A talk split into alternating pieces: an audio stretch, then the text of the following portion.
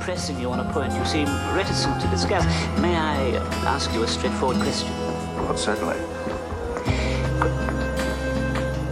Quite frankly, we have had some very reliable intelligence reports that quite a serious epidemic has broken out at Clears. Something apparently of an unknown origin. This is in fact what has happened. Bonjour à vous et bienvenue dans ce quatrième épisode de Force et Houblon, chronique d'un enfermement. Aujourd'hui, je voulais vous parler d'un concept qui m'interpelle plus ou moins, c'est à savoir magie, théologie et pensée magique. Alors, tout ceci a l'air de se ressembler, tout ceci a l'air de se regrouper, mais c'est quand même un tout petit peu différent. Dans un numéro précédent, et je pense que vous l'aurez vu autour de vous si vous mettez sur la télé ou si vous allez sur les réseaux sociaux ou si tu lances un truc électronique à un moment il y a des infos, eh bien on t'a parlé du professeur Raoult qui devrait, grâce à la chloroquine Skywalker, nous sauver du mal et nous extirper euh, de la pesanteur de, cette maladie. À travers ce que je viens de dire, on peut en tirer déjà plusieurs analyses. Donc déjà, nous avons par exemple le sauveur, cette personne qui, bah, comme son nom l'indique, viendrait nous sauver alors des turpitudes de notre monde, viendrait euh, nous absoudre de nos péchés en se sacrifiant ou en guidant le peuple vers la lumière ou d'autres fadaises de ce même type. Et c'est vrai que quand même avec notre professeur Raoult, euh, nous y avons un petit peu droit. Lui joue un tout petit peu là-dessus aussi pour se faire entendre, mais bon, après en même temps, c'est le cirque médiatique habituel. Donc c'est vrai que c'est un peu dérangeant, mais bon, compliqué euh, de faire autrement euh, pour un peu esquiver les choses. Et c'est vrai qu'il y a quelque chose d'assez messianique, c'est vraiment ce, euh, comment dire, ce traitement va nous sauver, il est vraiment, il devrait combattre la maladie, euh, c'est, euh, j'ai l'impression que c'est une approche qui est tout, alors pas forcément du professeur Raoult, même s'il reste quand même sujet à caution, parce que euh, il y a pas il y a eu des tests, mais bon, voilà, été fait un peu, voilà. Mais euh, visiblement, les méthodologies de test aussi euh, sur le médical, mais ça j'y reviendrai dans un autre épisode, c'est aussi un petit peu tendancieux parce que des fois des médicaments ont été testés puis détournés dans leur euh, utilisation première et on arrivait à des cas de maladie. Et du coup on va dire aux gens non mais votre médicament il était dangereux. Mais les gens l'ont utilisé. Et l'ordre médical aussi l'a utilisé différemment de son utilisation première comme un certain coupe-fin pour ceux qui pensent voir de quoi je parle. C'est vrai que il y aurait quand même énormément de choses à en dire, et je pense que j'y reviendrai. Nous avons donc déjà cette analyse du sauveur qui viendra euh, bah, nous sauver, hein, c'est marqué dans le titre. Moi j'y crois pas trop, mais maintenant on aurait un peu l'aspect magique de la chose, euh, que je sache, je, comment des fois ça marche les médicaments, je ne sais rien, même des fois certains médicaments dont on sait qu'ils marchent, on ne sait pas vraiment totalement comment ils marchent, ce qui reste assez bizarre quand je dis ça en 2020, mais c'est le cas. Après, j'ai pas d'exemple concret pour le lire, mais visiblement, il y a toujours certaines interactions qu'on a du mal à, comprendre. Euh, mais ça marche, mais voilà, c'est vrai que c'est un petit peu, aussi en disant ça, euh, un petit peu le côté magique euh, de l'homéopathie, avec ça marche. Mais pourquoi ça marche? Alors, est-ce que c'est à cause de l'effet placebo? Parce que justement, en pensant qu'on prenne quelque chose, cette chose agit, et du coup, on agit nous-mêmes sur euh, le mal c'est un peu épineux. Mais voilà, donc c'est vrai qu'avec notre ami la chloroquine, de que on sait pas trop ce que c'est, je pense que la plupart des gens d'ailleurs n'en avaient jamais, strict, moi je n'avais jamais entendu parler, je ne connaissais pas son nom avant cette affaire. Par, contre, je connaissais le nom du pangolin, mais c'est vrai que la, la chloroquine, je connaissais pas.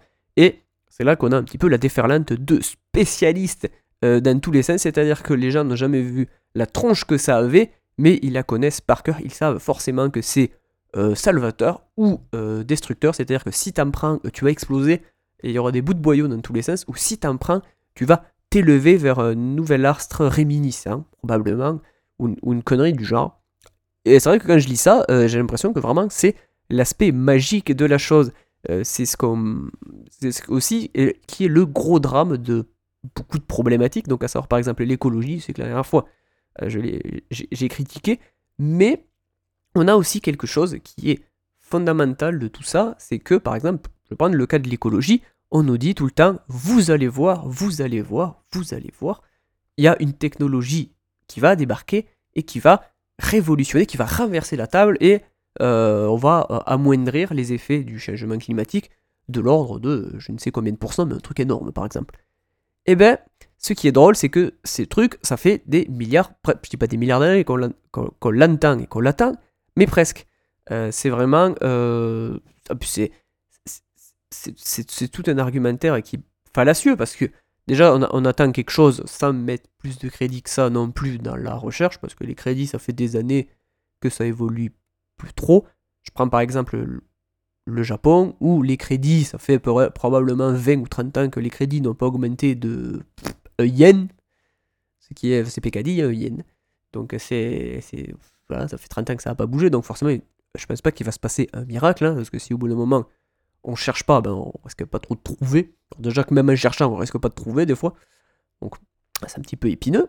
Mais on nous dit que vous allez voir, il y a quelqu'un qui va débarquer, donc encore cet aspect théologique du sauveur, qui va débarquer avec un truc qui, qui confine à la magie, parce qu'en en fait, euh, il va, c'est, un truc qui sort de je sais pas d'où et qui va, qui va tout réparer comme par magie, tout en sachant, et c'est surtout ça aussi que je veux pointer, c'est que si on en est arrivé au point où nous en sommes, c'est aussi par la lente dégradation de la technologie, à savoir, on a tous des smartphones, on va tous chercher des conneries à droite à gauche, Internet n'a absolument rien de magique, il n'y a pas plus physique que Internet, hein, avec tous ces serveurs, El famoso le cloud, hein, ces petits nuages en haut dans le ciel qui polluent, euh, voilà.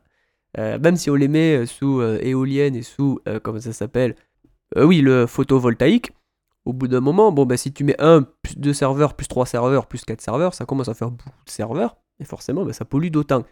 Tout en sachant que les, le peu d'économies qu'on fait, et c'est ça qui me laisse aussi excessivement perplexe, a un effet de rebond. Donc à savoir, si on fait une économie d'un côté, on aura tendance à l'user ben, autre part. Donc à savoir, si ta voiture eh ben, consomme moins, que tu gagnes de l'argent, eh ben, tu auras peut-être plus tendance à l'utiliser pour aller loin que si ta voiture c'était un gros veau de merde qui avance pas et, qu'en plus consomme. Voilà. Donc on va se dire que si le peu qu'on économiserait sur 5 serveurs, eh ben, peut-être on en rajouterait un sixième, voire un septième, et on aurait annihilé euh, tous les résultats qu'on aurait gagnés. Donc c'est pour ça que moi cette espèce de rhétorique de vous allez voir la technologie magique va débarquer et va nous sauver, bah, j'ai quand même un peu des doutes que ça débarque. Euh, ce serait quand même formidable. Ça serait, je pense, une plus grande révolution que la révolution industrielle avec la machine à vapeur ou, d'autres conneries comme ça. Enfin, d'autres conneries, d'autres euh, trouvailles comme ça plutôt. Donc ouais, c'est perplexe. Et donc aujourd'hui, avec notre Covid-19, eh ben, c'est un petit peu la même chose. Vous allez voir, ça va débarquer et ça va nous soigner. Mais malgré tout, il faut toujours aller plus loin que cette analyse un petit peu euh, raccourcie. Euh, c'est que on a aussi une sorte de, alors ça fait partie de notre aspect, euh, le pragmatisme du capitalisme, moi j'appelle ça, c'est qu'à savoir, à force de tout remettre sur un pied de ça va se passer comme ça, de, de prévision, de logistique, de, enfin, de réflexion, pas forcément à long terme, mais c'est la rationalisation à l'extrême, on se retrouve dans des cas de figure où tout devient, mais c'est une débilité, c'est lamentable. Donc on se retrouve dans un cas de figure d'une qu'on n'a pas prévu du tout, parce que ça nous est tombé dessus, qu'on n'a pas été prévoyant, parce que euh, je vais pas vous faire un retour sur l'épisode des masques en France ou d'autres polémiques dans d'autres pays, c'est pas ce qui manque. Et on s'imagine que un claquement de doigts comme ça là, parce que c'est la magie du, euh, c'est la magie de la rationalité et euh, des gens qui sont très pragmatiques, et eh ben ça va se résoudre euh, comme ça. Voilà. Plus souvent, le pire c'est ceux qui le disent ils ne font absolument rien. Mais je te dis vraiment, ils ne font rien de rien. C'est-à-dire qu'ils sont là à, à prier presque. Voilà, c'est ça. Pour que quelqu'un d'autre trouve la solution. Parce que, tu comprends bien, c'est simple. C'est ça, ça tombe tout cuit dans l'assiette. Hein. C'est un peu comme ton, ton abonnement 10 heures, tes mails. ton jeu sous Steam, toutes ces, ces, conneries comme apparaître sur Netflix, eh bien il faut que ça marche au premier coup il faut, j'ai déjà dit dans un épisode précédent, il ne faut pas que tu aies d'entrave, il faut que tu puisses consommer sans, euh, voilà, sans, bah, sans entrave tout simplement. Je, je cherche d'autres mots, c'est aussi simple que ça. Et bah euh, tout dans la vie ne peut pas se résumer à ça malheureusement. Des fois on aimerait bien que tout soit simple, tout soit délicat, tout soit fait un petit peu sur un truc ouaté et pas qu'on ait une merde dans un bas de soie. Bah là on a une grosse merde dans un bas de soie. donc euh, t'as voulu mettre ton, ton bas. Ah bah il faut nettoyer. Sauf que là, pour nettoyer, euh, costaud. Et bien évidemment, dans tout ce que je viens de dire, bien évidemment, il y a une part qui peut être encore euh, explicitée de pensée magique. La pensée magique, c'est particulièrement quand tu te dis je vais faire ça avec amour, ça marchera mieux. Je vais prendre euh, ma graine homéopathique et comme je sais que ça marche, eh ben ça va marcher. Alors c'est vrai que c'est un peu plus complexe que ça, la, la pensée magique, on peut aller beaucoup plus loin en termes d'analyse. Mais bah, bah il y a cet aspect hein, aussi. hein. Si je prends la chloroquine et que je suis persuadé qu'elle marche, alors que le pire c'est que euh, on a des résultats comme quoi ça marche, mais est-ce que ça marche plus qu'un placebo ou est-ce que surtout c'est parce que les gens ont guéri de façon plus naturelle? Que j'en ai lu qui disait euh, j'ai été malade 7 jours avec le. Alors, pardon, je vais reprendre mieux, un petit peu mieux. J'ai été déjà malade 7 premiers jours. Euh, au bout du septième jour, euh, mon médecin traitant m'a donné de la chloroquine. Avec la chloroquine, je me suis mis à aller mieux. Oui, mais peut-être qu'au bout d'un certain temps aussi, le corps commence à produire bah, des antivirus, enfin des anticorps plutôt, enfin bref, commence à se vraiment à se défendre contre le virus. Et donc, euh, est-ce que la chloroquine, en fait, ça aide ou pas?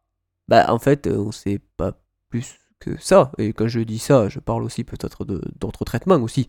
Et c'est pour ça aussi que euh, dans ce traitement, il est pas forcément recommandé de le donner à des gens qui ont déjà des lésions aux poumons. Parce que bon, bizarrement, on n'arrive pas à réparer les poumons avec de la chloroquine. Je sais pas pourquoi. Visiblement, quand tu as les poumons lacérés par une maladie, ça se guérit pas. Trop. C'est bizarre. mais que- je pense qu'ils ont raison, mais je suis pas sûr. Et donc, si on pense que quelque chose a un bien fondé qui irait dans le bon sens, eh ben, si on y pense encore plus, eh ben, ça marcherait mieux. Ce qui est absolument faux. Euh, et je vais d'ailleurs retomber sur le euh, premier point euh, de cet épisode, à savoir la théologie. C'est que j'ai lu des trucs d'une débilité, mais c'est vraiment une débilité, c'est lamentable. C'est que c'est vraiment. Moi, je suis resté un petit peu soufflé. Vous avez dû voir ces évangélistes américains qui soufflent contre le virus à la télé en disant Covid-19, je te renvoie chez toi, fuis, sinon Satan va débarquer. Ah non, Jésus, ah merde, je sais plus. Euh, on a aussi dans ces pays, euh, ça, a- eu lieu dans pas mal. Je, eh, je vais faire les trois religions principales, au moins comme ça, on pourra pas dire que je suis une carpette. Chez, les, chez nos amis les musulmans aussi, ils ont fait de grandes prières à 10 000 personnes. Ça s'est passé en Inde aussi. Déjà, quand on voit comment les musulmans sont traités en Inde, c'est pas terrible. Mais là, visiblement, les mecs ont mis la barre assez fort parce qu'il y avait des contaminés dedans et ils se sont tous réunis pour faire quelques petites embrassades pour souhaiter que Allah vienne les sauver. Et bien évidemment, je vais finir par la dernière religion. Nous avons les juifs orthodoxes qui n'en ont absolument, mais alors absolument rien à battre du confinement. Eux, ils vont comme d'habitude à la synagogue et ça les dérange pas. Par contre, dans ces trois religions, à chaque fois, on prie avec plus ou moins de force et d'intensité pour que, soit souvent, euh, soit épargné. Hein, c'est un petit peu comme si la maladie, elle, elle- avait un petit peu un genre de euh, radar de... Non, pas de radar de recul, c'est n'importe quoi. Elle aurait une sorte de détecteur de mécréants. Voilà. Ou alors pour que euh, Dieu, Yahvé, euh, je sais pas, euh, ils nous sauver, ou Mahomet peut-être qui redébarque, pour venir nous sauver de cette turpitude. Alors que, moi que je sache, pour l'instant, je suis pas sûr que ça nous ait sauvé de grandes choses, voire même euh, ça nous a pas sauvé du tout. Et je vais faire encore une petite parenthèse, mais c'est vrai que des fois on est là à nous dire oui, mais vous comprenez, les croyants, il faut les respecter, tout ça, il faut être gentil avec eux, il faut être bien aimable. Oui, moi je veux bien être aimable, mais au bout d'un moment il y a des limites. Et quand les mecs ils font n'importe quoi, ou les femmes aussi font n'importe quoi, hein, on va pas se gêner pour le dire, eh bien je pense qu'au bout d'un moment il faut aussi mettre un peu le haut parce que euh, pour moi toutes ces pratiques là que je viens de citer, c'est même plus délétère, c'est pire que ça. euh, c'est de l'irresponsabilité civile, et selon moi c'est à bannir de toute urgence. Tout ça pour dire que selon moi, il ne peut pas y avoir de gestion des choses, des fois. Enfin, de la gestion, oui, mais de la gestion à 100%, il ne peut y en avoir. Le, le cycle des choses est revenu frapper à notre porte de façon quand même assez violente. Mais il y a d'autres euh, pathologies qu'on ne traite pas avec autant bah, d'entrain, j'ai envie de dire. La famine dans le monde, par exemple. Je pense qu'on pourrait être beaucoup plus efficace là-dessus. Mais comme le capital, malheureusement, est fondé sur le fait qu'il y a un différentiel bah, de capital et de richesse entre les gens pour pouvoir justement avoir des exploités et des exploitants, ça va être un petit peu compliqué à régler. Sauf que là, tu comprends bien comme à peu près tout le monde est dans la même galère, c'est pour ça que ça couille un peu. Et donc, des fois, cette ordonnance des choses, eh ben, nous tombe sur le coin de la gueule. Il faut composer avec, il faut réfléchir, il faut surtout en tirer des conséquences, et je pense que c'est ça qui sera le plus salvateur. Parce que si c'est pour recommencer exactement le même cirque, après, je suis pas sûr que ce soit un cadre de vie bien agréable. Je pense que le changement climatique est aussi une très très forte sonnette d'alarme par rapport à nos exigences de vie. Je pense à tous hein, aussi. Je pense que c'est un petit peu global et qu'il va falloir aller beaucoup plus loin en termes de, de réflexion et d'analyse. Voilà, moi le but de ce podcast aussi, c'est pas forcément de vous donner des clés de réflexion sur tout. Je ne pense pas en avoir non plus la volonté, je ne pense pas non plus en avoir l'expérience. J'espère seulement que voilà, vous vous mettez un petit peu à réfléchir, vous vous dites est-ce que finalement les choses ne seraient pas un petit peu plus différentes de ce qu'on nous dit, hein, sans forcément nous mentir, hein, parce que c'est pas des mensonges. C'est juste que des fois, quand on voit les choses sous un certain prisme, eh ben, nous les voyons pas différemment, tout simplement. Et que pour changer de. pour tourner le prisme, bah, des fois c'est pas simple. Ça a l'air, mais ça ne l'est pas. Donc voilà, j'espère que vous, ça vous aura amené un peu de grain à moudre et que je vous retrouverai très bientôt dans un épisode de Force et Houblon, chronique d'un enfermement. A bientôt, ciao ciao.